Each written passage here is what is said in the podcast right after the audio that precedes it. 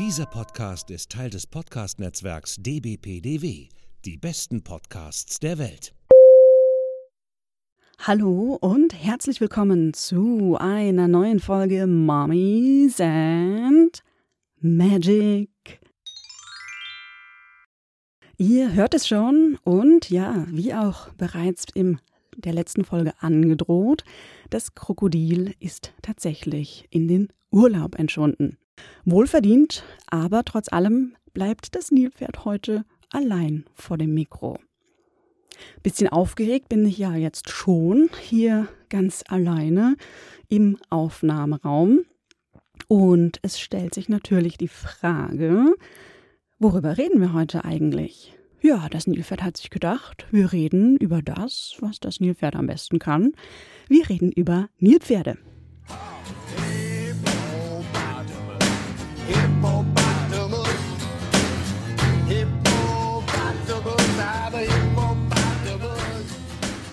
Seit Moonlight, ja, ich glaube seit Moonlight und unseren ersten Folgen von Mummies and Magic. Ja, da wissen es alle, ich bin ein ganz klein bisschen verrückt nach Nilpferden, besonders wenn sie niedlich und plüschig sind. Ja, ähm, deswegen befinden sich in meiner Sammlung zu Hause auch schon das ein oder andere kleine oder große Nilpferd. Deswegen heute Nilpferde. Wir kämpfen uns durch ein Dickicht auf der Spur der Nilpferde, ihre Bedeutung im alten Ägypten, Wissenswertes über Nilpferde an sich und im Allgemeinen und schauen uns natürlich an, wo und wie Nilpferdrezeption in der Popkultur vorkommt. Aber beginnen wir mit einem kurzen Rückblick. Denn meine Nilpferd-Liebe oder Verrücktheit gibt es natürlich nicht erst seit Moonlight, sondern geht schon ein paar Jahre weiter zurück. Ich habe nämlich meine äh, Magisterarbeit, meine Abschlussarbeit über ein Nilpferd-Thema geschrieben. Das war ungefähr ja 2014. Ähm, habe ich über ja die Nilpferdgestaltige Gottheit beziehungsweise die Nilpferdgestaltigen Gottheiten. Im alten Ägypten gibt es nämlich gleich mehrere davon. Die habe ich mir näher angeguckt und ihre Verwandlung in den sogenannten minoischen Genius. Was für ein Genie?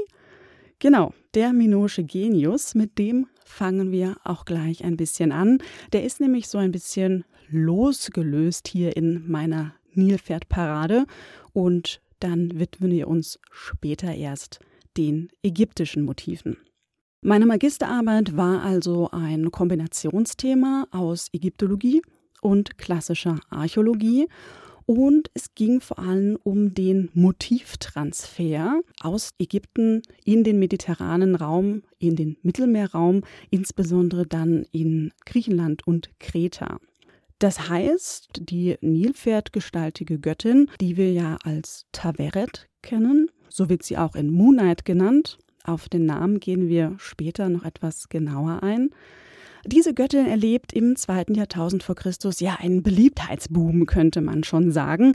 Kleine Amulette, jeder hat eine Statue von der zu Hause und ähm, die verbreitet sich dann auch über den Mittelmeerraum. Sowas ist nichts Ungewöhnliches. Ähm, wir haben ja schon mal darüber gesprochen, dass zum Beispiel in der späteren Zeit dann die Göttin Isis auch einen ähnlichen Beliebtheitsgrad erreicht oder auch einen Boom äh, ja quasi auslöst und über Griechenland und dann über die Römer sogar bis nach Europa und bis nach England gebracht wird.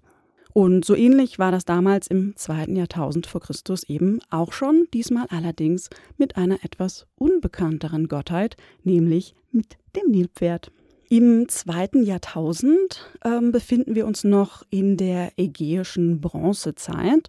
Und ähm, ja, das, was wir quasi als griechische Antike kennen oder was wir uns vorstellen, wenn wir griechische Antike hören, also schicke Tempel mit Säulen und Statuen, das ist ja ähm, ein antiken Bild, das wir erst ab dem siebten oder achten Jahrhundert so langsam in äh, Griechenland Fahrt aufnimmt. Aber was war eigentlich davor? das war eben die sogenannte ägäische Bronzezeit. Die zwei Hauptkulturen, die wir hier passen können, das ist die sogenannte minoische Kultur, die ihre Ursprünge auf Kreta findet. Für das griechische Festland ist das die sogenannte mykenische Kultur. Die mykenische Kultur setzt etwas später als die minoische an und ähm, die kennen wir vor allen Dingen eben vom namensgebenden Fundort Mykene. Unser guter alter Freund Schliemann hat da nämlich gegraben und vielleicht kennt ihr diese ganz berühmte Goldmaske, die Schliemann ja dem Agamemnon, den König von Mykene, zugeordnet hat. Er hat sich da in der Deutung und auch im zeitlichen Horizont ein klein bisschen vertan, aber bis heute heißt diese Kultur die mykenische Kultur. Und ganz ähnlich wollte ähm, ja, quasi der Erfinder oder der Entdecker der minoischen Kultur ist Schliemann gleich tun und auch äh, seinen Namen ja quasi verewigen. Dieser Mann ist Sir Arthur Evans. Er hat den bekannten minoischen Palast ausgegraben, den Palast von Knossos und in Anlehnung an den mythischen König Minos, der in Knossos gewohnt haben und regiert haben soll, hat er dann diesen ganzen Kulturkomplex die minoische Kultur genannt. Ja, das sind so in aller Kürze die zwei wesentlichen Kulturen der ägäischen Bronzezeit. Und die haben natürlich auch viel Handelskontakte im Mittelmeerraum, da natürlich auch mit Ägypten. Und da ist dann ein Motivtransfer ja gang und gäbe, dass man sich austauscht, Motive übernimmt ähm, und dann vielleicht sogar auch ganz eigene Motive daraus entwickelt. Und so ein Motiv ähm, ist eben der sogenannte minoische Genius. Gemeint ist ja natürlich kein Genie, sondern Genius meint hier ja so eine Art apotropäische Figur, also jemand, der irgendwie was schützt. Wir sind uns da nicht genau sicher, wie wir das eigentlich nennen sollen, denn in der ägäischen Bronzezeit gibt es noch nicht so ausführliche Schriftquellen, die uns darüber nähere Informationen geben können. Wir waren da ein bisschen als Forschende ja, ein bisschen kreativ und haben ihn deswegen Genius genannt. Ähm, die ja, Schriften, die es zu dieser Zeit gibt, das Linear A und das Linear B, sind heute teilweise entziffert bzw. noch gar nicht entziffert. Und deswegen, ähm, ja, selbst wenn wir einen Namen hätten, hätten wir ihn vielleicht nicht wirklich erkennen können. Deswegen, wir behelfen uns mit dem Begriff des Genius. Und ja, wir sagen auch liebevoll dazu, dass es sich um einen kleinen Cousin der ägyptischen Nilpferdgottheit handelt, denn in der frühen Form, in der dieser Genius auf Kreta das erste Mal auftaucht, da sieht er noch verdächtig nach einem Nilpferd aus. Wo finden wir diesen Genius? Ähm, das ist auch ganz spannend. Wir finden ihn nämlich weitestgehend auf einer einzigen Objektgruppe sogenannten Siegeln oder in Abdrücken von Siegeln. Also er ist ein Motiv der Glyptik, das heißt der Steinschneidekunst. Diese Siegel sind meistens aus ja, Hartgestein gefertigt, aus Achat, aus Karneol, aus Amethyst, also schöne rote, lilane oder auch weiß durchsichtige äh, Hartgesteine, die sind meistens auch ziemlich klein. Das heißt, hier auf einer Bildfläche von zwei, drei Zentimetern werden ganz kleine, feine Bildszenen eingeritzt, die man am ehesten noch mit einer Lupe sehr gut erkennen kann. Und trotzdem sind diese ja, diese Motive total detailreich und man kann ganz wunderbare Szenen auf diesen Siegeln oder eben auch auf den Abdrücken erkennen. Das heißt, wir wissen, dass diese Steine geschnitten und geformt worden sind mit, mit diesen Motiven und die sind dann auch in Ton eingedrückt worden. Wenn sich so ein Tonklumpen mit einem Siegelabdruck erhält, ist natürlich auch was ganz Besonderes. So, wie sieht denn jetzt dieser Genius eigentlich aus? Wir schauen uns mal an. Ich gebe euch die Bilder entsprechend in die Show Notes, weil den zu beschreiben ist wirklich, wirklich schwer.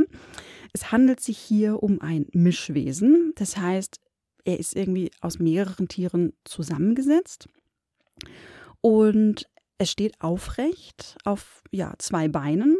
Und der Kopf ist ja Nilpferd ähnlich, also so ein bisschen wie bei Taveret eben auch. Oder öfter auch mal löwenmäßig der Kopf, auch mit einer Mähne, aber meistens eher so hundeähnlich. Also schon mal da nicht ganz klar, was der eigentlich soll. Und der Körper ist am Anfang noch genauso wie bei der ägyptischen Göttin Taveret, nämlich mit so einem dick geschwollenen Bauch und mit Löwenfüßen.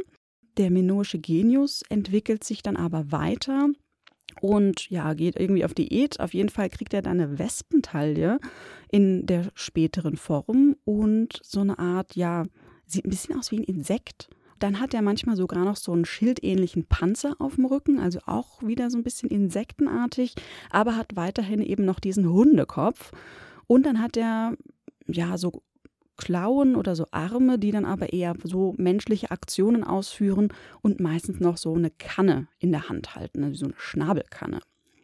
Also super weird und ganz, ganz spannend, wie dieses Motiv zustande äh, gekommen ist. Äh, ja, es ist plötzlich irgendwie da und äh, äh, man findet den eben erst auf Kreta im Kontext der minoischen Kultur und dann eben aber auch auf dem Festland und äh, der mykenischen Kultur. Zum Beispiel kennen wir einen Siegelring aus Gold. Der wurde im Palast von äh, Tyrinns gefunden, also einem mykenischen Palast auf dem Festland auf diesem Siegelring, ist eine ovale Bildfläche, da sind gleich vier von diesen Genien abgebildet, die in einer Reihe, vielleicht in einer Prozession, auf eine Person zulaufen, die auf einem Stuhl sitzt und ein kleiner Vogel obendrauf ist.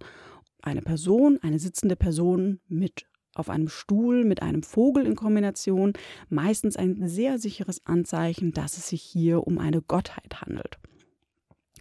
Das ist auch so ein Merkmal oder so eine Idee, ähm, mit der man versucht hat, den Genius eben zu interpretieren. Er läuft da meistens eben mit dieser Kanne rum. Dann ist er mal vor einem Altar gezeigt oder in einem floralen Umfeld, da sind dann so Blumen dargestellt oder eben in der Anwesenheit von diesen Göttern. Und deswegen hat man gedacht, okay, der scheint hier so eine Art, ja, weiß ich nicht, eine Art Diener zu sein oder vielleicht ein Vermittler zwischen den Menschen und den Göttern und hat hier, diese Kanne ist ein ganz typisches Wassergefäß. Dann hat er vielleicht hier irgendwas mit Wasserspenden zu tun oder mit Fruchtbarkeit und Regeneration. Ähm, ja, das ist auf diesen kleinen Bildern die geben wenig Informationen und dann ist es gar nicht so einfach herauszufinden, was das eigentlich bedeuten soll. Und das interpretieren ja auch immer wir als heutige Forscher, Forscherinnen. Ähm, das heißt, wir interpretieren ja auch immer durch das, was wir kennen. Und dadurch etwas, was wir nicht kennen, einzuordnen, ist immer ein bisschen schwierig. Aber die Forschung hat sich darauf geeinigt, dass dieser Genius irgendeine Art Mittler zwischen den Menschen und den Göttern irgendwie ist und eben Genius irgendeine Schutzfunktion hier ausführt. Wir haben einige Siegel, Siegelabdrücke, ähm, wo dieser Genius drauf ist. Die Funde häufen sich natürlich auch, je mehr Grabungen äh, in äh, Griechenland oder auf Kreta eben auch durchgeführt werden. Eben zum Beispiel, ich habe schon Sir Arthur Evans erwähnt, der in Knossos gegraben hat. So seit den 1890er Jahren häufen sich die Grabungen und dementsprechend auch die Fundstücke mit diesem wunderbaren Wesen darauf. Und wir haben oder die Forschung hat typologische Einteilungen gemacht, wie sich eben dieser Genius von dick zu dünn entwickelt. Und einer der ersten, der eben schon die Verbindung zur ägyptischen Gottheit Taveret gezogen hat, ist ähm, Herr Winter. Ich glaube, er heißt Fritz oder Franz. Fritz Winter. Auf jeden Fall hat er als einer der ersten die Verbindung hergestellt und gesagt, hey, guck mal, diese frühe Form, die sieht doch wirklich aus wie die ägyptische Nilpferdgottheit wie Taveret. Und das war eben Ziel meiner Magisterarbeit, sich einerseits Taveret anzugucken, wer ist diese Nilpferdgöttin, wofür ist die gut, welche Eigenschaften werden ihr zugeschrieben und wie wird daraus eben oder warum wird daraus auch dieser minoische Genius? Wie hängen die beiden miteinander zusammen? Und das ist natürlich eine sehr schwere Frage, die man auch nicht wirklich so beantworten kann. Dazu fehlen einem natürlich Schriftquellen, die ganz klar sagen, wir haben uns Folgendes dabei gedacht. Aber ähm, ich habe mir natürlich erstmal angeschaut, ausgehend von Ägypten, welchen Weg könnte Taveret nach Kreta genommen haben. Wie ist sie da hingekommen? Also auf der einen Seite natürlich eine direkte Handelsbeziehung zwischen Kreta, zwischen der minoischen äh, Kultur und der ägyptischen. Das ist hinreichend belegt, auch durch andere ägyptische Objekte, die direkt aus Ägypten vermutlich nach Kreta gekommen sind. Die Übernahme auch anderer Motive. Man könnte natürlich auch den langen Weg gehen von Ägypten über die Levante, über den vorderen Orient, an Zypern vorbei, über das griechische Festland und dann erst nach Kreta. Diese Variante klingt jetzt erstmal umständlich und länger, aber wenn man sich zum Beispiel die Strömungen im Mittelmeer anschaut und auch die Winde, äh, gerade Sommer- oder Winterstürme, dann zeigt sich, dass für die Schifffahrt die in dieser Zeit natürlich auch wesentlich war für den Transport von Gütern, für den Austausch und für den Handel, dass die Schifffahrt abhängig war natürlich vom Wetter und von diesen Strömungen und dass die günstiger sind und man besser fahren kann, wenn man eben von Osten über Zypern zum Beispiel dann nach Kreta in die Inseln reinfährt. Ähm, also das ist auch ganz spannend, weil man natürlich immer so von oben herab gesehen mal denkt, ah ja, von Ägypten nach Kreta fahre ich ja nach links, aber vielleicht mit der richtigen Strömung und dem richtigen Wind fahren wir lieber erstmal nach rechts. Ja, und wenn wir unseren Blick dann in den vorderen Orient äh, geben, in die Levante, dann finden wir plötzlich ein paar Spuren unserer Nilpferdgottheit, ähm, zum Beispiel auf der ähm, Siegel- und Skarabäenproduktion, die auch in der Levante Fahrt aufnimmt. Also spätestens mit der ähm, Fremdherrschaft der Hyksos, die wir dann in Ägypten haben. Und auch danach ist die Verbindung in die Levante sehr, sehr stark. Und dort werden dann auch ägyptische Motive auf die eigene Siegelproduktion übernommen. Und man fängt sogar an, eigene Skarabäen dort herzustellen. Und die malen dann oder ritzen dann ähm, Hieroglyphen drauf. Gibt zum Beispiel die Gruppe der Anra, äh. Da ist dann immer ein, eine Hieroglyphe A, N und R drauf. Und andere Motive, wie zum Beispiel auch Taveret, werden da mit abgebildet. In El Jizr, einem Fundort, hat man sogar auch aus Elfenbein Nilpferdfiguren gefunden, die sehr wahrscheinlich auch Taveret darstellen sollen. Die sind auch dort hergestellt worden. Also zumindest geht man aus dem Fundkontext davon aus. Und in der Levante, in diesem Bereich, finden wir auch eigene Siegel, die dort hergestellt worden sind, mit ganz eigener Motivik, mit dem eigenen Götterpantheon, die dort dargestellt werden. Und auf diesen ganz kleinen Rollsiegeln, die sind auch nicht größer als ein paar Zentimeter, ähm, ganz ja im Horror-Vacui-Style quasi jede freie Fläche mit einem Motiv ausgefüllt, findet sich in Anwesenheit von den Göttern auch ein kleiner Affe, der so eine Kanne trägt. Denn man muss dazu sagen, diese Kanne ist eine Art Schnabelkanne mit einem Henkel, ähm, die gibt es in Ägypten so nicht. Also deswegen ist es ganz spannend, wo jetzt eben dieser minoische Genius, der in seiner Optik eher aussieht wie Taveret, zumindest in der frühen Form, aber direkt schon mit dieser Kanne auftaucht, die in Ägypten nicht wirklich vorkommt. Also die Form gibt es auch später, aber die ist vermutlich eingeführt in Ägypten und jetzt eben in Kreta die Kombination eines ägyptischen Motives mit einer Kanne. Wo kommt das jetzt her? Wann haben die beiden, also Taveret und Kanne, zusammengefunden? Und eine Vermutung, die in der Forschung auch diskutiert wird, ist dann eben dass auch in der äh, Glyptik äh, der Levante, des Vorderen Orients, eben die Götter auch immer diese kleinen Dienstbotenaffen mit dabei haben, die eben diese Kanne tragen und vielleicht ist hier irgend so ein spannender Mix dann passiert. Das Ganze ist natürlich super theoretisch und auch wenn wir sagen, die Handelsroute jetzt von Ägypten über die Levante, über Zypern nach Kreta ist irgendwie die angenehmere zum Fahren, das irgendwie auch sinnvoll begründen können. Und wenn ich sagen kann, guck mal, ich habe hier eine Taveret gefunden und dort einen Affen mit Kanne und hier noch was, ihr merkt schon, das ist total selektiv und ja, eher so kleine Perlchen auf einer langen, langen Schnur, die ich jetzt in einen argumentativen Zusammenhang gebracht habe, ist natürlich eine Forschungsthese, die ich aufgestellt habe in meiner Arbeit, aber es wäre natürlich schöner, wenn man einfach dichtere, mehr Belege dazu hätte, um das irgendwie noch mehr argumentativ unterfüttern zu können. Also ihr seht schon, es ist alles nicht so einfach, aber ähm, wer da Lust hat, noch mal ein bisschen reinzulesen, ich verlinke euch einen Artikel, den ich dazu geschrieben habe. So, das zum Aufwärmen, ein erster Gehirntwist zum Mitdenken. Jetzt schütteln wir uns noch mal kurz gedanklich etwas aus, denn wir wollten ja eigentlich über das Nilpferd und vor allen Dingen die ägyptische Nilpferdgöttin Taveret sprechen.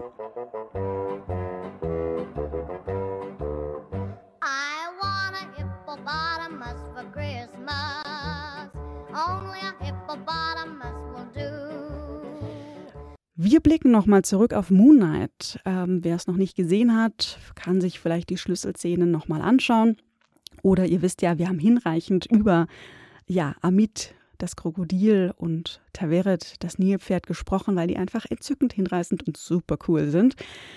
Ähm, am Ende der vierten Folge von Moon Knight, also beziehungsweise in dem Cliffhanger, treffen wir das erste Mal auf die Nilpferdgöttin wir sind mit äh, Mark Spector und Stephen Grant in dieser Irrenanstalt. Sie fliehen da, versuchen den Weg nach draußen zu finden und es ist alles klinisch rein und weiß gekachelt und sie öffnen eine Tür nach der anderen und gehen, rennen über einen Flur und hinter der Tür baut sich ein bedrohlicher, dunkler Schatten auf. Die beiden erstarren schon in Angst, befürchten das Schlimmste, die Tür knallt auf und Hi! Da steht das Nilpferd und wackelt mit den Ohren. Einer der schönsten Cliffhanger, die ich jemals gesehen habe. Ich war hingerissen. Und auch, ich glaube, Roxane musste zugeben, dass das ziemlich, ziemlich cool und sehr, sehr süß war. Ja, wir treffen dort das erste Mal auf dieses riesengroße Nilpferd im ägyptischen Gewand. Da müssen wir jetzt natürlich nochmal näher hinschauen. Also es ist schon mal ein komplettes Nilpferd von den Öhrchen bis zu den Füßen. Es steht aufrecht, es hat aber ja eher menschliche Hände mit blauem Nagellack, ziemlich cool. Ähm, das Nilpferd trägt eine Perücke, auf der Brust ein Pektoral mit einem Skarabäus, breite Goldreifen am Handgelenk, Fingerringe und jede Menge Schmuck und eine ja ägyptisierende Krone. Also man sieht an den Seiten so Ansätze der Geierhaube, also so die Flügel des Geiers, also der Königskrone. Dann hat sie oben mittig eine Sonnenscheibe, aber eher so äh, ja, mit so ein bisschen freier gestaltetem Dekor und dann noch so kleine Doppelfeder obendrauf. Also auch ganz spannend, ganz viel Ägypten hier zusammengemixt. Und für die Zuordnung im Moonlight-Universum gehört Taveret irgendwie zu dieser Enade, zu dieser Neunheit dazu. Das Nilpferd zückt eine Papyrusrolle, um sich vorzustellen, aber Stephen kennt sich natürlich aus und identifiziert das Nilpferd gleich als Taveret, die Göttin für Mütter und Kinder und äh, die die Seelen ins Jenseits bringt. So hat er sie bezeichnet. Ähm, das heißt, hier wird ihre Aufgabe ganz klar definiert und wir sehen ja auch später in der nächsten Folge, in der fünften Folge dann, dass äh, Mark und Steven mit Taveret auf äh, der Barke, auf einem Schiff, ja durch die Sanddünen der Unterwelt fahren. Ja, dort quasi ein, ein Tor erreichen, wo sie dann zu den Gefilden, zu den Iaru-Gefilden, den Gefilden des Jenseits gebracht werden sollen. So, das schauen wir uns jetzt erstmal im Ägyptologie-Check nochmal an. Im alten Ägypten kennen wir den Namen Taveret, der ist ab dem sogenannten Neuen Reich belegt. Ta bedeutet dabei die, ist ein Artikel, Veret ist ein substantiviertes Adjektiv und bedeutet damit die Große. Wir kennen das Nilpferd auch unter dem Namen Toeris, das ist dann die griechisch-römische Variante von Taveret. In ihrem Aussehen würde man sie grob auch erstmal als Nilpferdgestaltig beschreiben. Das passt soweit auch zur Darstellung in Moonlight ganz gut. Aber sie ist noch viel mehr als ein Nilpferd. Wir haben nämlich auch Darstellungen ähm, der Nilpferdgestaltigen Göttin. Da hat sie einen Löwenkopf. Aber meistens hat sie den Kopf eines Nilpferdes, die Arme und Beine sind die aber eines Löwen. Manchmal hat sie auch noch die Mähne des Löwen. Und auf dem Rücken hat sie einen, ja, so eine Art Rückenkamm, der dann in den Schwanz übergeht. Das ist ganz ähnlich wie bei einem Krokodil. Dann vereint sich mit Nilpferd, Löwe und Krokodil auch noch eine menschliche Komponente, denn Taveret hat einen riesengroßen runden Babybauch und große geschwollene Brüste wie bei einer schwangeren Frau. Also das ist ganz wichtig, das, äh, da komme ich später auch nochmal darauf äh, zu sprechen, was das Ganze bedeutet hat. In der Serie sehen wir dann Taveret, wir lernen sie ein bisschen näher kennen. Auf der einen Seite hat sie eben eine ganze Reihe von Notizzetteln, auf denen sie raufgeschrieben hat, was sie machen soll und sie bringt die alle so ganz herzig durcheinander ähm, und soll eben, ja, Mark und Steven dann durch das Jenseits führen, die Herzen aus der Brust entnehmen und sie auf die Waage der Gerechtigkeit äh, legen, um zu testen, ob sie gute Menschen gewesen sind und damit ins äh, Jenseits einziehen dürfen.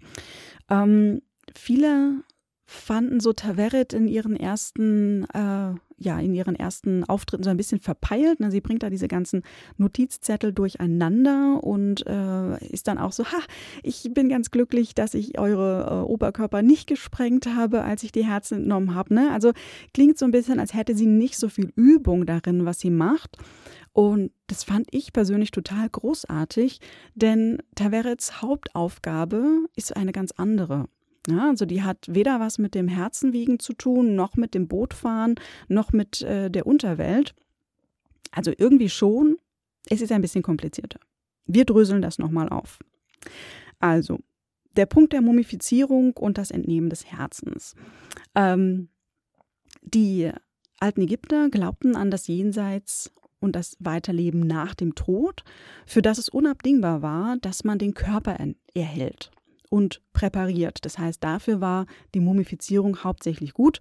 Äh, man hat den Körper entsprechend präpariert, in Natron gelegt und getrocknet. Auch das Herz wurde dabei entfernt, separat getrocknet und mumifiziert. Aber im Gegensatz zu anderen Organen, die in den Kanopenkrügen dann aufbewahrt worden sind, im Gegensatz dazu kam das Herz in den Körper zurück, denn es wurde ja beim Wiegen des Herzens noch gebraucht. Der Verstorbene kam dann eben in äh, die Gerichtshalle vor den toten Gott Osiris und musste dort in einem negativen Sündenbekenntnis erklären und auch bezeugen, dass er ein guter Mensch gewesen ist, dass er also nach den Regeln der Götter gelebt hat. Als letzten Test äh, wurde eben das Herz dann auch gegen die Feder der Wahrheit, die Feder als Symbol der Göttin Maat, die Göttin der Gerechtigkeit, der Weltordnung, dagegen wurde das Herz aufgewogen.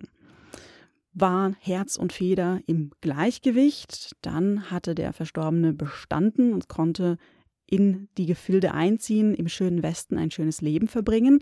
War dem nicht so, dann kam unsere Krokogöttin Amit zum Zug, die dann die Seele des Verstorbenen verschlungen hat und damit eine ja ewige Auslöschung äh, des Toten quasi erzielt hat. Und das war in der Vorstellungswelt der alten Ägypter halt was wirklich, wirklich Schlimmes. Ganz kurz hier nochmal zur Kroko-Göttin Amit, die natürlich auch in Moonlight eine wesentliche Rolle spielt. Amit ist auch nicht nur ein reines Krokodil, sondern auch ein Komposit, ein Mischwesen aus Krokodil, Löwe und Nilpferd. Also die drei selben Tiere, aus denen auch Taveret zusammengesetzt ist. Wie die beiden zusammenhängen, das ist auch noch irgendwie, ja, großes Feld von Spekulationen. Ist es auf jeden Fall ein ganz spannender äh, Zusammenhang. Im Totengericht, wir haben ganz viele Darstellungen in dem Totenbuch, dem sogenannten ja, Reiseführer fürs Jenseits der alten Ägypter, in denen Wissen und Schutzsprüche aufgeschrieben worden sind. Damit man eben im Jenseits gegen diese ganzen Dämonen bestehen konnte, die dort vorherrschten. Findet sich eben auch in diesem Totenbuch ähm, die Schlüsselszene, nämlich die äh, Gerichtshalle mit dem thronenden Totengott Osiris. Wir sehen hier zum Beispiel Horus und Anubis an der Waage. Wir sehen Maat, die den Verstorbenen in die Halle führt. Wir sehen das Herz, das auf die Waage gelegt wird. Äh, der Tod, äh, der Gott Tot, der hier in der Funktion als Schreiber und Protokollant die Ergebnisse des Herzwiegens aufschreibt. Wen wir da nicht sehen, das ist Taveret. Die kommt in der eigentlichen Version nämlich gar nicht vor.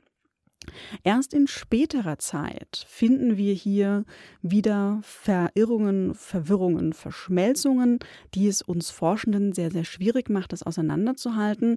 Da sehen wir dann Taveret, wie sie äh, ja vor dem Westgebirge steht und den Toten an seinem Grab in Empfang nimmt.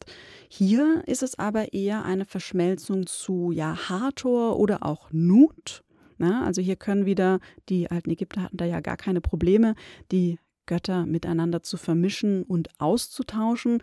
Also hier spielt Taveret eine, ja auch eine Rolle, um die Toten ins Jenseits zu begleiten. Ähm, aber das ist eben nur so eine, ja, so eine Nebenkarriere.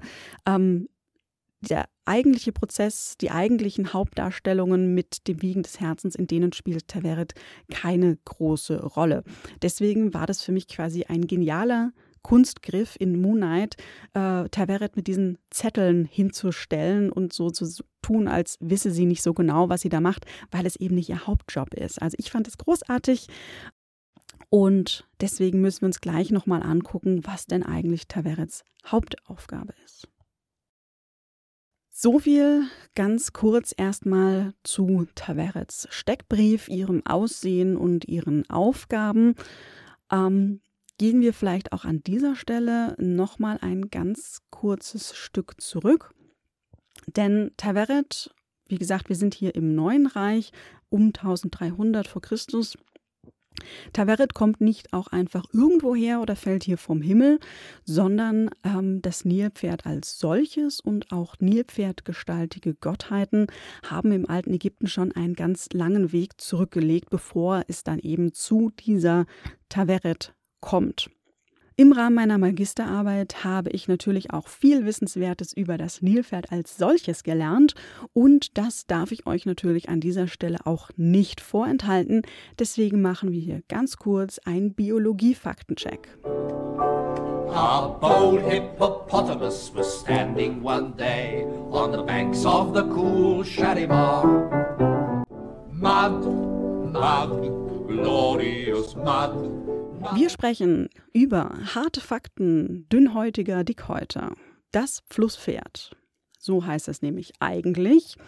Auf Latein Hippopotamus amphibius, lebt im Wasser und auch zu Land, also am allerliebsten irgendwo dazwischen im sumpfigen Uferbereich. Vor rund fünf Millionen Jahren treten Nilpferde zum allerersten Mal auf. Das Ursprungsland ist dabei Afrika. Ähm, ja, aber es geht dann auch noch weiter über ja, den Mittelmeerraum, über Madagaskar bis nach Asien breiten sich Nilpferde dann aus. Und es gibt zum Beispiel auch auf Zypern oder Kreta im Mittelmeerraum eine ganz niedliche Zwergnilpferdart. Ja, bis heute ist das Nilpferd aber leider fast ausgerottet. Es finden sich noch äh, Populationen am blauen und am weißen Nil, aber die Nilpferde gehören heute auf jeden Fall zur bedrohten Tierart. Die ältesten Beschreibungen von so einem seltsamen Nilpferd finden wir bereits in der Antike. Im 6. Jahrhundert vor Christus hat äh, Hekataios von Milet über das Nilpferd geschrieben und er beschreibt es als eine Art ja Schwein mit gespaltenen Hufen, das aber irgendwie ja nicht ganz Pferd und nicht ganz Schwein ist und irgendwie im Wasser lebt. Man war sich nicht so ganz sicher, was das da eigentlich ist. Herodot hat es zum Beispiel auch übernommen. Ja, Nilpferde erfreuten sich dennoch einer sehr großen Beliebtheit auch in der Antike und wurden zum Beispiel in den Spielen in römischen Arenen eingesetzt. Das hat natürlich auch dazu geführt, dass es relativ schnell ausgestorben ist. Darüber haben wir dann auch ja, antike Quellen aus dem vierten Jahrhundert, die eben darüber sich quasi schon beklagen, dass das Verschwinden der Tiere jetzt natürlich auch Auswirkungen auf die Spiele hat. Ja, wichtig für unser Nilpferd-Check ist zum einen natürlich, dass äh, Nilpferde tagsüber sich im Wasser aufhalten. Sie sind eher nachtaktiv und Pflanzenfresser. Wenn sie als Baby auf die Welt kommen, wiegen sie aber schon ganze sportliche 55 Kilo. Und erwachsene Tiere können einen Rumpfumfang von bis zu drei Meter kriegen, also schon mal ordentlich rund und können beachtliche 2000 Kilo auf die Waage bringen. Der Rekord eines Nilpferdbullen liegt bei 2600 Kilo. Das Nilpferd ist Pflanzenfresser, hat aber trotzdem ziemlich große Zähne, einerseits um äh, die Pflanzenfasern zu zermahlen. Es hat aber auch sehr große Eckzähne. Sind so gebogene, runde Hauer. Man sieht es gar nicht so sehr, aber die sind bis zu 70 Zentimeter lang. Das wird später nochmal wichtig. Auch hier schon mal der Hinweis, dass das natürlich eine ganz großartige Quelle für Elfenbein ist.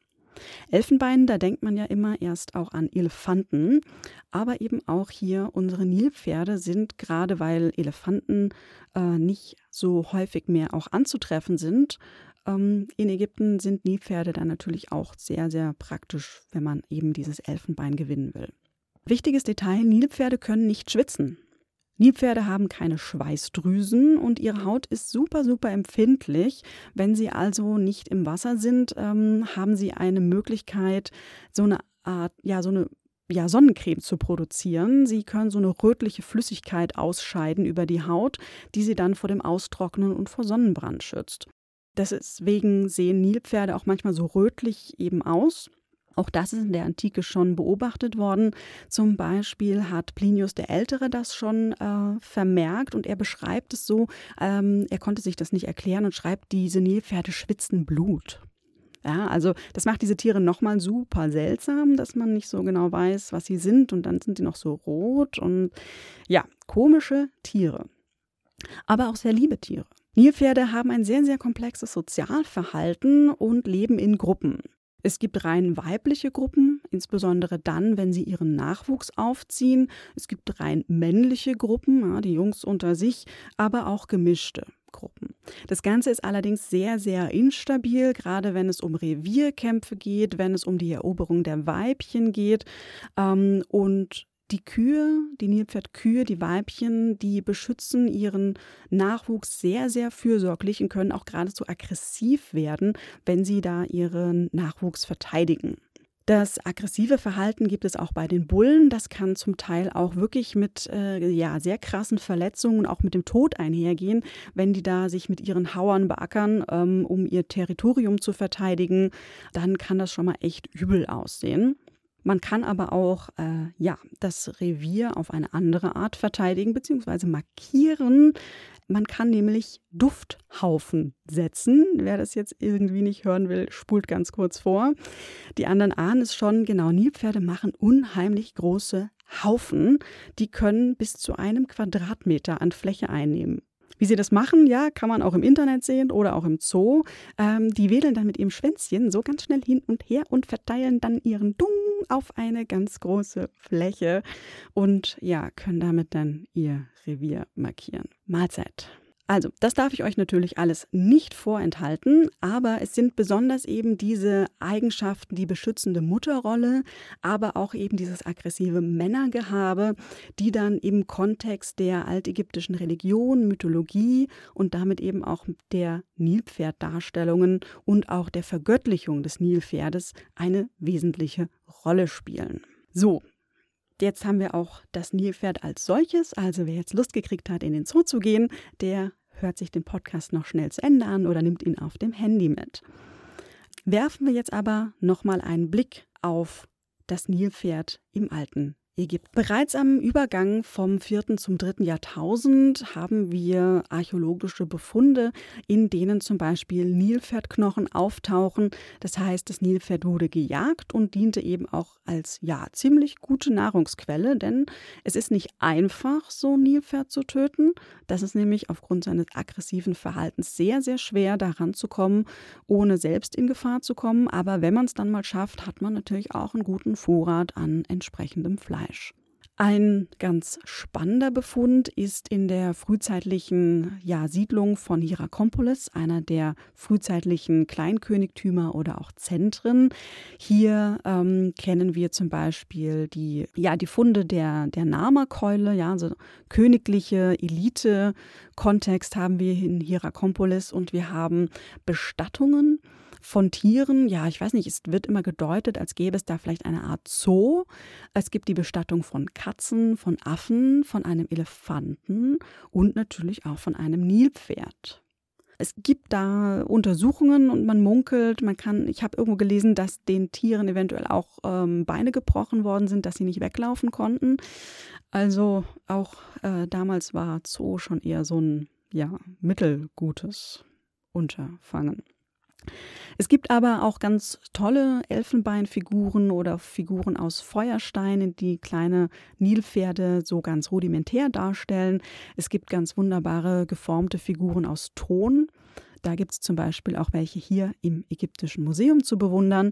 Und im Alten Reich haben wir dann die großen Mastaba-Gräber der Elite. Hier gibt es äh, ja ganz viele Alltagsszenen aus dem Leben der Elite. Und da dürfen natürlich auch die Jagdszenen nicht fehlen. Wer was auf sich hält im alten Ägypten und Freizeit hat, der geht auf die Jagd und man jagte zum Beispiel im Papyrusdickicht Fische, Enten, Vögel und man jagt auch unter anderem das Nilpferd. Deswegen gibt es auch ganz viele Darstellungen, wo Nilpferde gezeigt werden, zum Beispiel wie ein Nilpferd gerade geboren wird, äh, Nilpferde, die da am Wasserrand im Papyrusdickicht stehen und im Grab des Mereruka gibt es sogar eine Darstellung eines Nilpferdes, wie es gerade ein Krokodil in seinem Maul hat. Ob die da kämpfen, ob das da gefressen wird, ist nicht so ganz klar, aber man kann das Verhalten auch bei lebenden Tieren beobachten dass hier Krokodile auch natürlich gerne auf die kleinen Nilpferdbabys losgehen und die Hippos entsprechend auch die Krokodile ja verjagen, ins Maul nehmen, unter Wasser ziehen und auch zum Teil ja runterschlucken. Ich weiß nicht, ob sie die dann auch fressen. Also könnte man sich auch noch mal angucken. Im Mittleren Reich kommt dann eine Figurengruppe auf aus diesem leuchtend blauen Material, das Fayence-Material, also die ich will nicht sagen Knete, aber es ist ein äh, Material aus Quarzsand, das hier mit Pottasche vermengt wird und kleine Einschlüsse von ähm, ja, kleine Metallelemente drin hat. Wenn man die bei heißen Temperaturen brennt, dann ähm, fallen die aus und bilden eine glasierte, blau leuchtende Oberfläche. Ähm, das war ein ganz beliebtes Material. Seit der Frühzeit durchgehend haben die, äh, wurde das im alten Ägypten hergestellt für Amulette, für Ketten, für kleine Statuen, für Schalen, für Gefäße. Alles irgendwie im Kontext mit eben dieser blauen Farbe, vermutlich dann für Regeneration, Wiedergeburt, Wasser. Also ein ganz, ganz äh, tolles Material, aus dem man jetzt eben auch Nilpferdfiguren geformt hat. Sitzende, liegende, stehende, schlafende, welche mit offenem Maul, welche mit abgelegtem Kopf.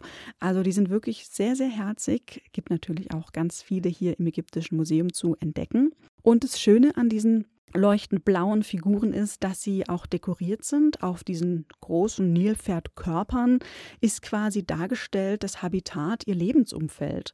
Also wir haben Pflanzen, wir haben Papyrus, wir haben Lotus, andere florale Motive, wir haben kleine Tiere wie kleine Käfer und Schmetterlinge, die da sich tummeln. Und das Ganze, ja, ist wahrscheinlich eben der Lebensraum der Nilpferde auf dem Körper der Nilpferde dargestellt. Wir kennen die meist eher ohne Fundkontext, denn äh, seit es Antikenhandel gibt, kann man kleine Figuren natürlich immer praktisch außer Landes führen. Deswegen wissen wir nicht ganz genau, wo diese Figuren herkommen.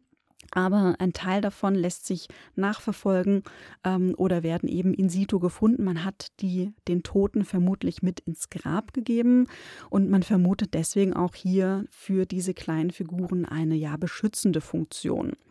Also hat vielleicht auch im Sinne ne, das blaue Material, das hier wieder mit Leben und Regeneration in Verbindung steht, dass auch hier jetzt diese kleinen Nilpferde auch was mit Wiedergeburt, Leben, Schutz, Regeneration zu tun haben. Andererseits hat man an diesen Nilpferdfiguren aber auch beobachtet, dass ganz oft die Füße abgebrochen worden sind. Ein bestes Beispiel dafür ist das Maskottchen des Metropolitan Museum, William, eines ja, der berühmtesten dieser Fayence-Figuren aus dem Mittleren Reich. Ähm, wenn man da genau hinguckt, sieht man, dass die Füße aus einem anderen Material sind als der Körper. Die sind nämlich abgebrochen worden und man hat die später dann ergänzt. Warum jetzt diese Figuren fragmentiert worden sind, wenn sie ja doch beschützen sollen, ist nicht ganz klar.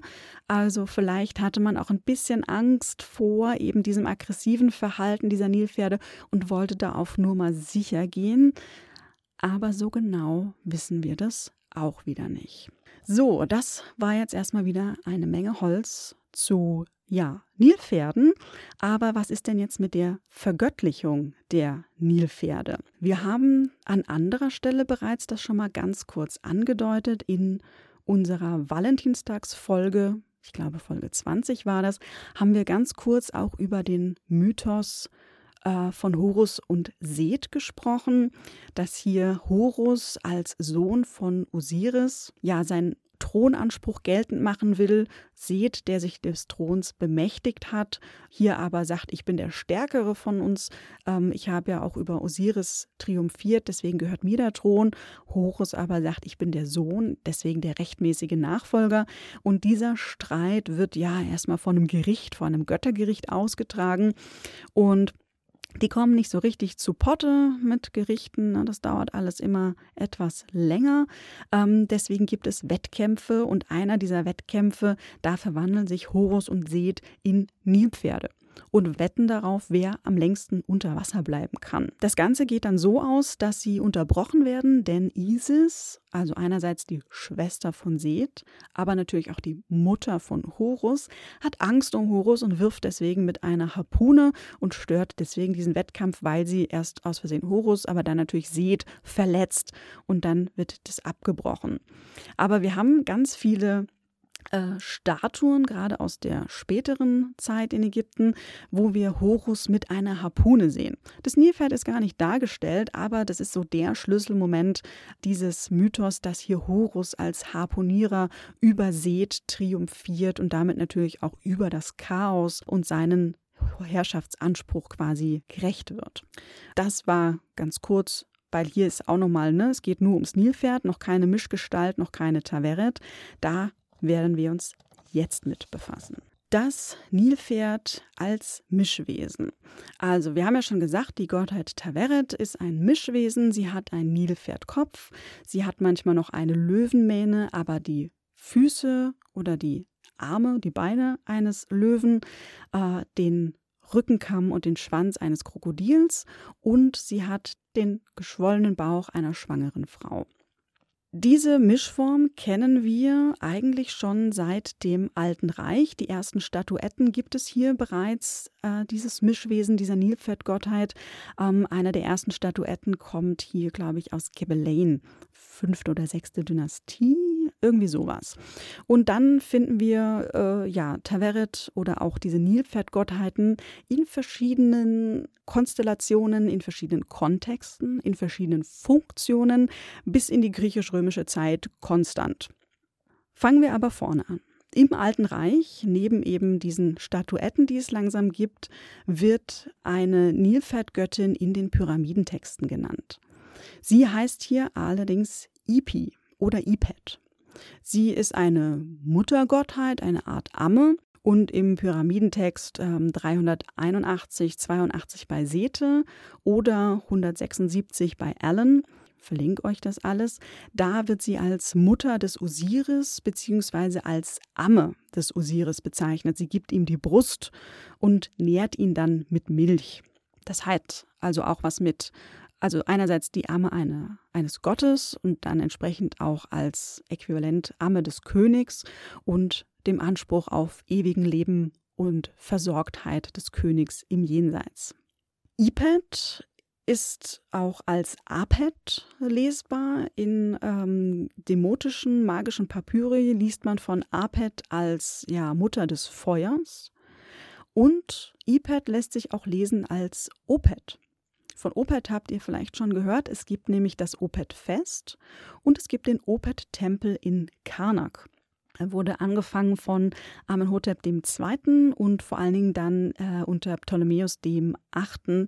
Äh, ist dieser Opet-Tempel von wesentlicher Funktion, denn hier wird ja ein Fest für Fruchtbarkeit, Regeneration des Gottes, sprich damit eben auch des Königs gefeiert.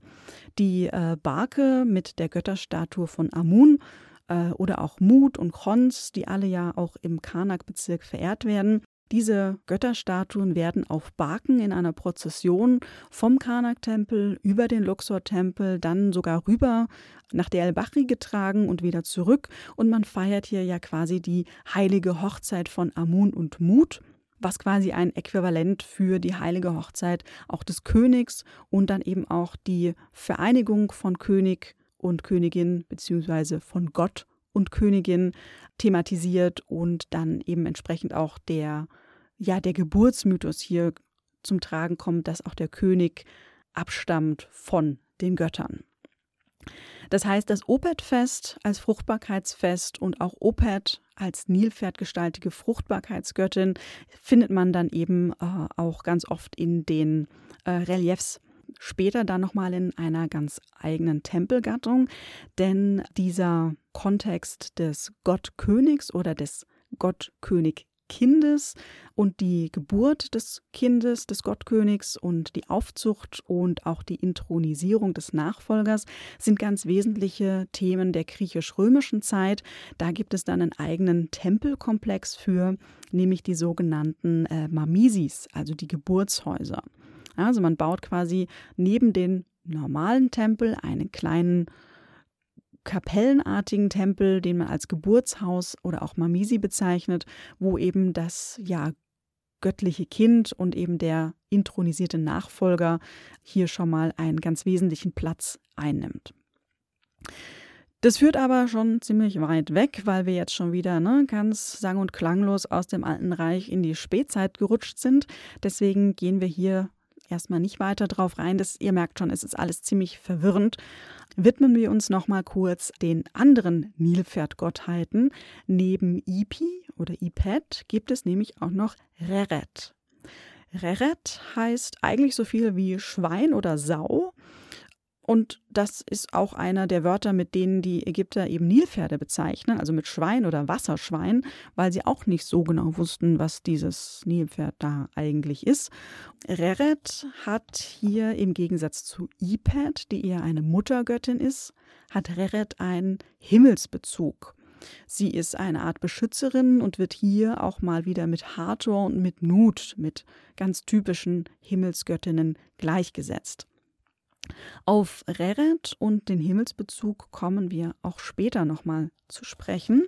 Neben Ipet und Reret gibt es dann eben im Neuen Reich dann diese Taveret, von der wir die ganze Zeit sprechen. Das sind alles Nilpferdgestaltige, mischgestaltige Kompositfiguren, die auseinanderzuhalten ist teilweise doch super schwierig und auch gar nicht so einfach. Und eigentlich haben die alten Ägypter damit auch wieder mal gar nicht so ein großes Problem. Das ist wahrscheinlich eher ein Problem, das wir Forschenden uns machen. Es gibt zum Beispiel eine Statue aus der 22. Dynastie. Die steht heute im Louvre. Die Statue ist so 30 Zentimeter hoch und aus Kalkstein und zeigt so ganz typisch die Nilpferdgöttin, wie sie auf so einer Saarschleife ihre Hand drauf hält, also auf diesem Schutzsymbol. Und auf dem Rückenpfeiler, der an der Statue hinten dran ist, ist eine Inschrift. Und in dieser Inschrift redet die Statue, also die Göttin, tatsächlich selber.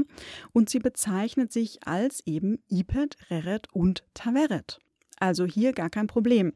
Sie sagt zum einen, ich bin die Saureret, die angreift mit ihrem Geschrei und den frisst, der sie bedrängt, mit lauter Stimme und Gebrüll ausstoßend. Sie sagt auch, ich bin die Große, also Taveret, die Große in ihrer Macht, die für ihren Besitz kämpft und die Räuber vertreibt von ihrem Sohn Horus. Und dann sagt sie noch, ich bin Ipet, inmitten des Horizontes, deren Messer den Allherren schützen, die Herren des Schreckens, von vollkommener Gestalt. Also, ihr merkt schon, hier die äh, Nilpferdgestaltige Göttin bezeichnet sich in einem Atemzug als alle diese drei, ja eigentlich verschiedenen Gottheiten, die dann doch irgendwie alle eine sind. Aber die Botschaft ist auf jeden Fall klar. Der Besitzer dieser Statue wird hier in jeglicher Form durch Gebrüll, durch Geschrei, durch Messerschwingen geschützt und es wird ein ganz klarer Bezug hergestellt, dass man hier auch ja den Verstorbenen, den Besitzer der Statue schützt, wie man den Allherren beschützt, also Osiris. Das war jetzt wieder viel, und deswegen machen wir jetzt nochmal eine kleine Auflockerung und werfen nochmal einen Blick in die Popkultur. Ich habe nämlich letztens wieder rumgesäppt und ferngeguckt und ja, habe eine alte Fernsehserie gesehen und habe festgestellt, dort kommt eine Nilpferdfigur vor, und zwar genauso eine, wie ich sie euch gerade beschrieben habe. Trommelwirbel, es war die Serie, was habe ich mir angeschaut? Ich habe mir angeschaut, Scooby-Doo. Kennt ihr das noch? Scooby-Doo ist aus den ja, späten 60ern eine ja, Zeichentrickserie, in der eine deutsche Dogge und eine Gruppe von Zweibeinern, nämlich Shaggy, Fred, Velma und Daphne, zusammen Mystery-Fälle lösen. Und da sind natürlich auch ganz viele Ägypten-Rezeptionen mit dabei. Es gibt natürlich eine Folge mit Mumien. Es gibt eine ganze Ägypten-Folge, wo sie auch in Pyramiden gehen. Deswegen setze ich das entsprechend auf Zettel TM. Und äh, wir schauen uns jetzt nur ganz kurz Staffel 1, Folge 12, wer es nachgucken will. Die Folge heißt Scooby-Doo and a Mommy 2. Also Scooby-Doo und die Mumie.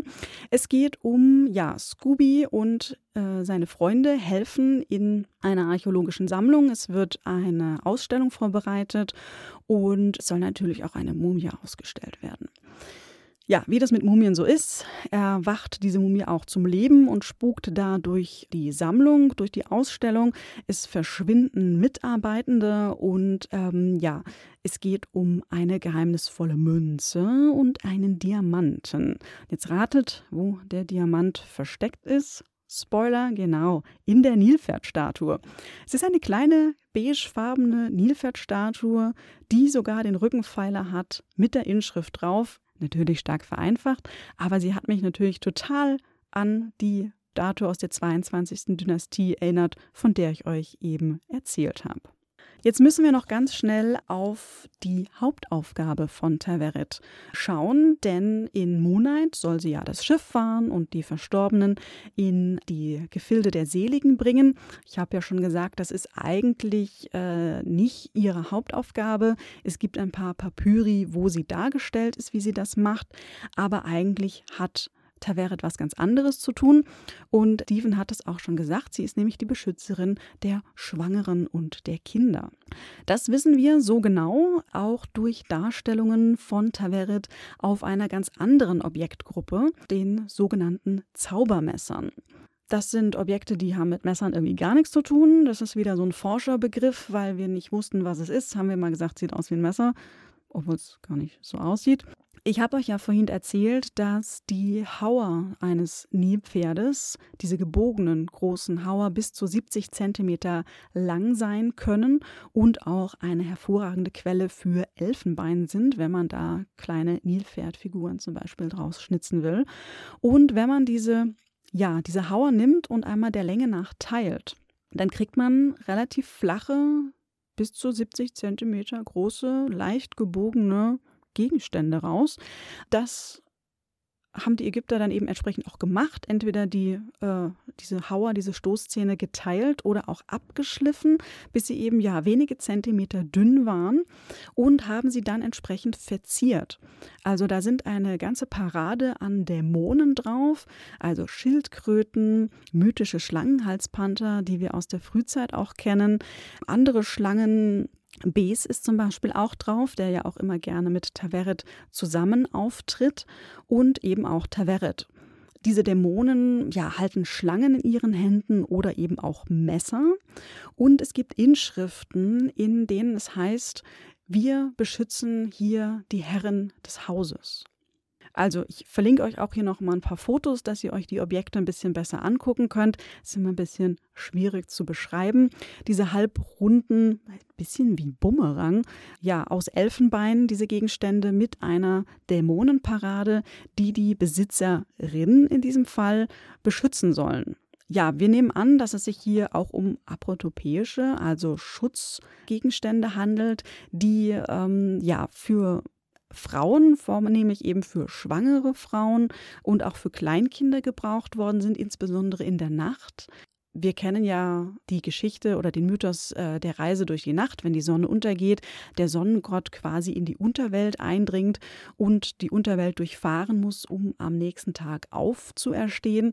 Auf seiner Reise auf der Barke durch die Unterwelt wird er von Dämonen und anderen Göttern begleitet, die ihn vor Apophis, der Schlange beschützen sollen. Apophis versucht natürlich, die Barke zum Kentern zu bringen, die Sonne, den Sonnengott zu vernichten und deswegen die helfenden Dämonen, die ihr Apophis abwehren sollen, damit die Sonne am nächsten Tag aufgehen kann. Dementsprechend ist die Sphäre der Nacht auch eine ganz ja empfindliche, angsteinflößende Sphäre, in der ja auch so eine Art Zwischenwelten entstehen können, wo man nicht sicher ist, wo gerade anfällige Personen, Neugeborene, Kleinkinder, schwangere Frauen entsprechenden Schutz brauchen und Hartwig Altmüller hat hier die These aufgestellt, dass diese sogenannten ja, Zaubermesser vielleicht den Schwangeren auf den Bauch gelegt werden. Ne? Da wäre ja dann diese Krümmung des Hauers auch eine ganz praktische Krümmung.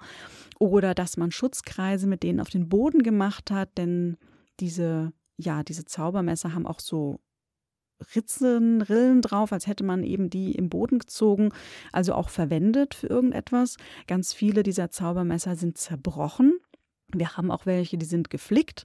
Da hat man dann Löcher reingebohrt und dann wie beim Schuh die eine äh, ein, ein Faden, ein Band durchgezogen, um dann eben die Bruchstellen wieder zusammenzuflicken.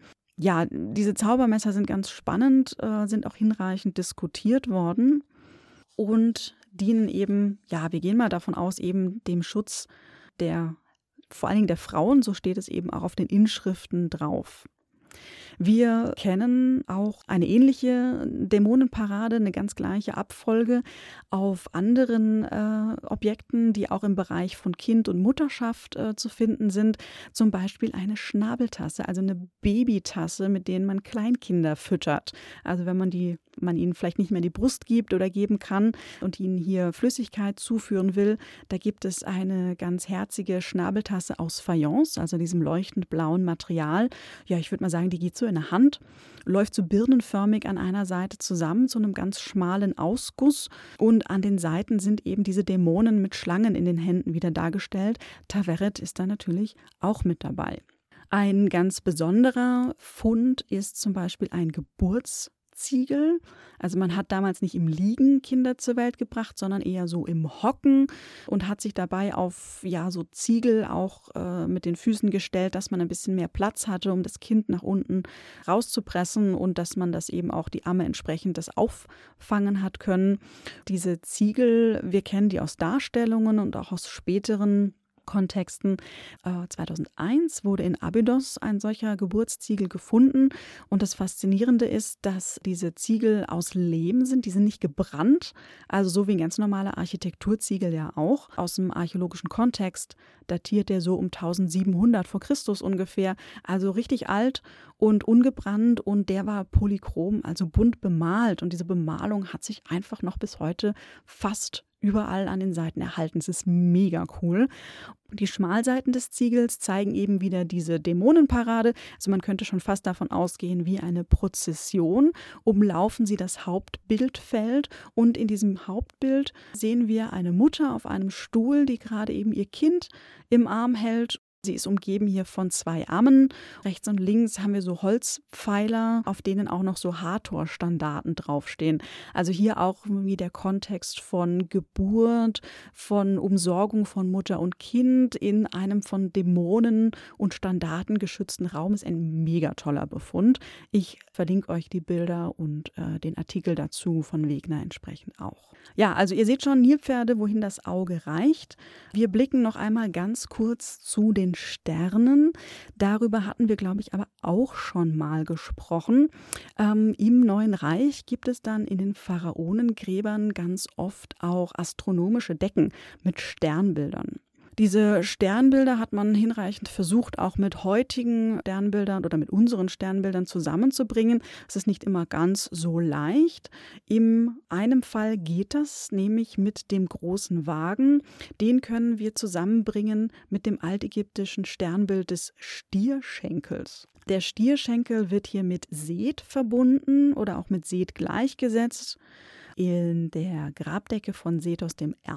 sehen wir das zum Beispiel, dass hier dieser, ja, dieser Seth oder dieser Stierschenkel des Seth, der wird von einer Nilpferdgottheit bewacht. Alexandra von Liefen hat dazu auch einen Artikel geschrieben, den linke ich euch auch. Der mythologische Hintergrund ist der, dass Seth als Strafe in Stier, in einen Stier verwandelt wird beziehungsweise sein, das Vorderbein des äh, Stiers wird dann auch abgeschnitten und eben an den Himmel angepflockt damit er nicht zu Osiris in die Unterwelt kommen kann und, und Osiris wieder bedrohen kann. Das Ganze wird am Himmel bewacht von der nilpferdgestaltigen Gottheit Ipet. Und wir haben vorhin schon gehört auf der Statue Ipet im Himmel hat sie sich genannt, also Ipet Empet im altägyptischen Kontext. Das, das heißt, hier wieder der ja, die Nilfettgestalt sieht wieder aus wie Taveret, ja, mit allen Kennzeichen, aber hier eben als Ipet und der Himmelskonnotation. Hintergrund dieses ganzen Sternbildes ist quasi, dass hier nicht nur einmal der Mythos weiter aufgespannt wird, also hier war ein ganz toller Kontext der Sternbeobachtung. Roxane kennt sich damit hinreichend besser aus. Sie hat das auch schon mal erklärt, denn ähm, der große Wagen oder die Sterne des großen Wagen sind Zirkumpolarsterne. Das heißt, sie sind fix und sie bewegen sich nicht, sie sind immer sichtbar. Das war für die alten Ägypter natürlich auch schon zu beobachten beziehungsweise auch wenn die Sterne an einer fixen Position sind, durch die Bewegung der Erde und ihre Präzisionsbewegung bzw. durch diese Rotation, die Erde kreiselt ja so um ihre eigene Achse, verändert sich unser Sichtfeld von der Erde aus auf den Himmel und deswegen können wir auch manchmal diese Fixsterne nicht sehen. Und das muss wohl der Fall gewesen sein, auch so um 1300 vor Christus, auch im Neuen Reich, denn wir haben einerseits eben die Erklärung, dass Seth an den Himmel verbannt wurde, auch dort angepflockt wurde, dass er nicht zu Osiris in die Unterwelt gehen kann. Aber scheinbar hat er es doch geschafft, über den Horizont zu verschwinden. Frau von Lieven beschreibt das ein bisschen eingängiger. Wie gesagt, ich äh, verlinke euch das entsprechend. Ähm, man erzählt sich in der mythologischen Fassung, dass hier auch Todd seine Finger im Spiel hat, der scheinbar ab und zu in späterer Zeit auch als Komplize des Seth gilt. Und der hat scheinbar diesen Haltepflock gelockert und dann ist Seth doch noch vom Himmel entwischt. Also, dass ein Sternbild, das fix am Himmel ist, plötzlich doch verschwindet, haben sie sich damals eben so erklärt. Wir wissen, dass es heute eben mit dieser Rotationsbewegung der Erde und diesem Kreiseln um die eigene Achse zu tun hat, dass man einfach zu einer gewissen Zeitpunkt den, ja, äh, dass die Fixsterne auch aus dem Blickfeld verlieren kann. Das war jetzt doch ein größerer, ausführlicher Nilpferdritt durch alles Mögliche, was mir so über den Weg gelaufen ist. Wir halten kurz fest, Nilpferde sind einfach ganz, ganz großartige Tiere, absolut schützenswert auch und ja, halt eben leider schon bis heute fast ausgerottet. Aber ja, gerade Nilpferdbabys sind so unfassbar süß.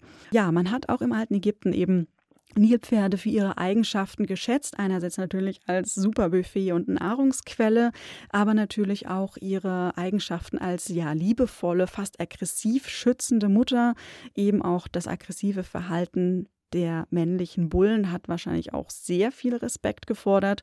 Nicht umsonst ist äh, das Nilpferd neben Löwe und Krokodil einer der gefährlichsten Tiere im alten Ägypten. Diese Eigenschaften hat man eben auch wie im alten Ägypten so üblich, Eigenschaften von Tieren, die man beobachtet hat, entsprechend den Göttern zu eigen gemacht und den Göttern zugeschrieben. Ja, Nilpferde Ihr seht es, nicht nur in alten Ägypten sind sie überall, sie begleiten uns bis heute in die Popkultur. Auf der einen Seite natürlich, wir kennen und lieben sie alle in Madagaskar, bis Moon Knight, wo wir sie noch mehr lieben in Spielen, weiß nicht, wer von euch kennt, Hungry Hippos, das Spiel, wo man ein Nilpferd durch das Drücken, hysterisches Drücken, füttern muss. Und äh, was auch mir zugetragen worden ist, ähm, auch hier danke an äh, Cookie Maike, die mir sagte, in D&D gibt es auch mit Messern bewaffnete Nilpferde, nämlich die GIF oder die GIF, ich glaube, es ist bis heute nicht klar, wie man diese ja, Nilpferdmäßigen Space-Piraten ausspricht aber die äh, sehen von der Ferne betrachtet auch sehr, sehr herzig aus. Äh, Kenne mich jetzt im DD-Universum aber überhaupt nicht aus. Wäre vielleicht auch mal lohnenswert, sich die GIF näher anzugucken. Ja, damit beschließen wir die heutige Nilpferdmäßige Folge. Wie immer gilt, erzählt allen von uns, dass es uns gibt, verbreitet die Kunde, folgt uns in den sozialen Medien, wir sind neu auf Instagram. Wer uns noch nicht geliked hat, tut das bitte an dieser Stelle. Ich hoffe, wir hoffen, nächstes Mal wieder mit dem Krokodil am Start eine neue Folge. Bis dahin, wenn euch gefällt, was wir tun, unterstützt uns gerne, spendet uns ein, zwei, drei, vier Kaffee oder kauft euch noch schnell einen Hoodie oder ein T-Shirt. Jetzt der Herbst kommt ja auch bald in unserem Shop und ja, ich bedanke mich. Hoffe, es war nicht zu verwirrend mit den ganzen Nilpferden. Ansonsten, wenn ihr Fragen habt, wenn ihr noch was wissen wollt, wenn ihr noch Nilpferde in der Popkultur kennt, ab in die Kommentare, lasst es uns wissen. Wir freuen uns. Ich sag danke und Wiederhörnchen. Dieser Podcast ist Teil des Podcast-Netzwerks dbpdw, die besten Podcasts der Welt.